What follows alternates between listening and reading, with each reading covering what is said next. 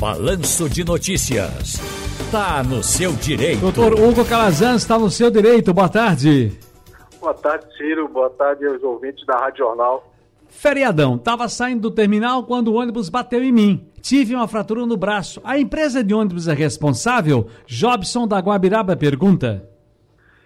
Bem, Ciro, essa é uma oportunidade interessante para a gente tratar do que seria consumidor, né? Situações mais triviais do mercado, não existe dúvida sobre quem é o consumidor, o comprador de um produto, o usuário de um serviço, né? A legislação, o consumidor, lá no artigo 2 é toda pessoa física ou jurídica que adquire ou utiliza produto ou serviço como destinatária final. Esse destinatária final é o que nos traz quem é o consumidor. A responsabilidade da, da empresa existe, Ciro, porque ele é equiparado ao consumidor. Existe um entendimento do Superior Tribunal de Justiça nesse sentido, inclusive no julgamento do recurso especial, agora pelo ministro Luiz Salomão.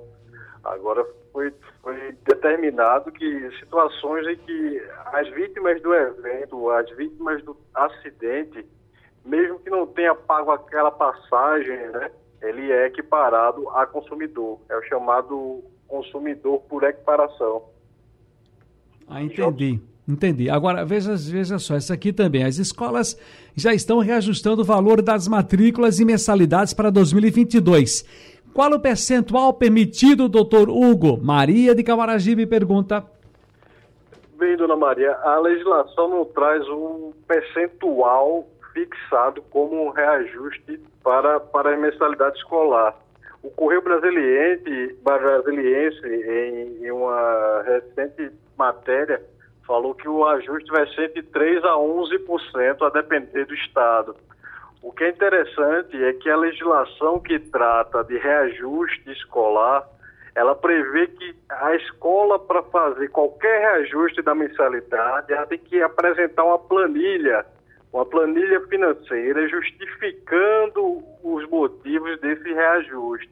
É aí que está se é exagerado ou não a cobrança desse reajuste. O consumidor tem que ficar atento, os pais nesse caso, para que haja uma análise dessa planilha, essa justificativa apresentada pelo aumento, para ver se existe algum excesso por parte da escola.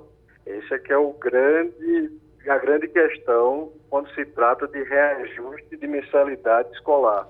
Perfeito. Doutor Hugo Calazans, muito obrigado. Está no seu direito. Um abraço gigante. Até a próxima. Abração, Ciro. Até mais.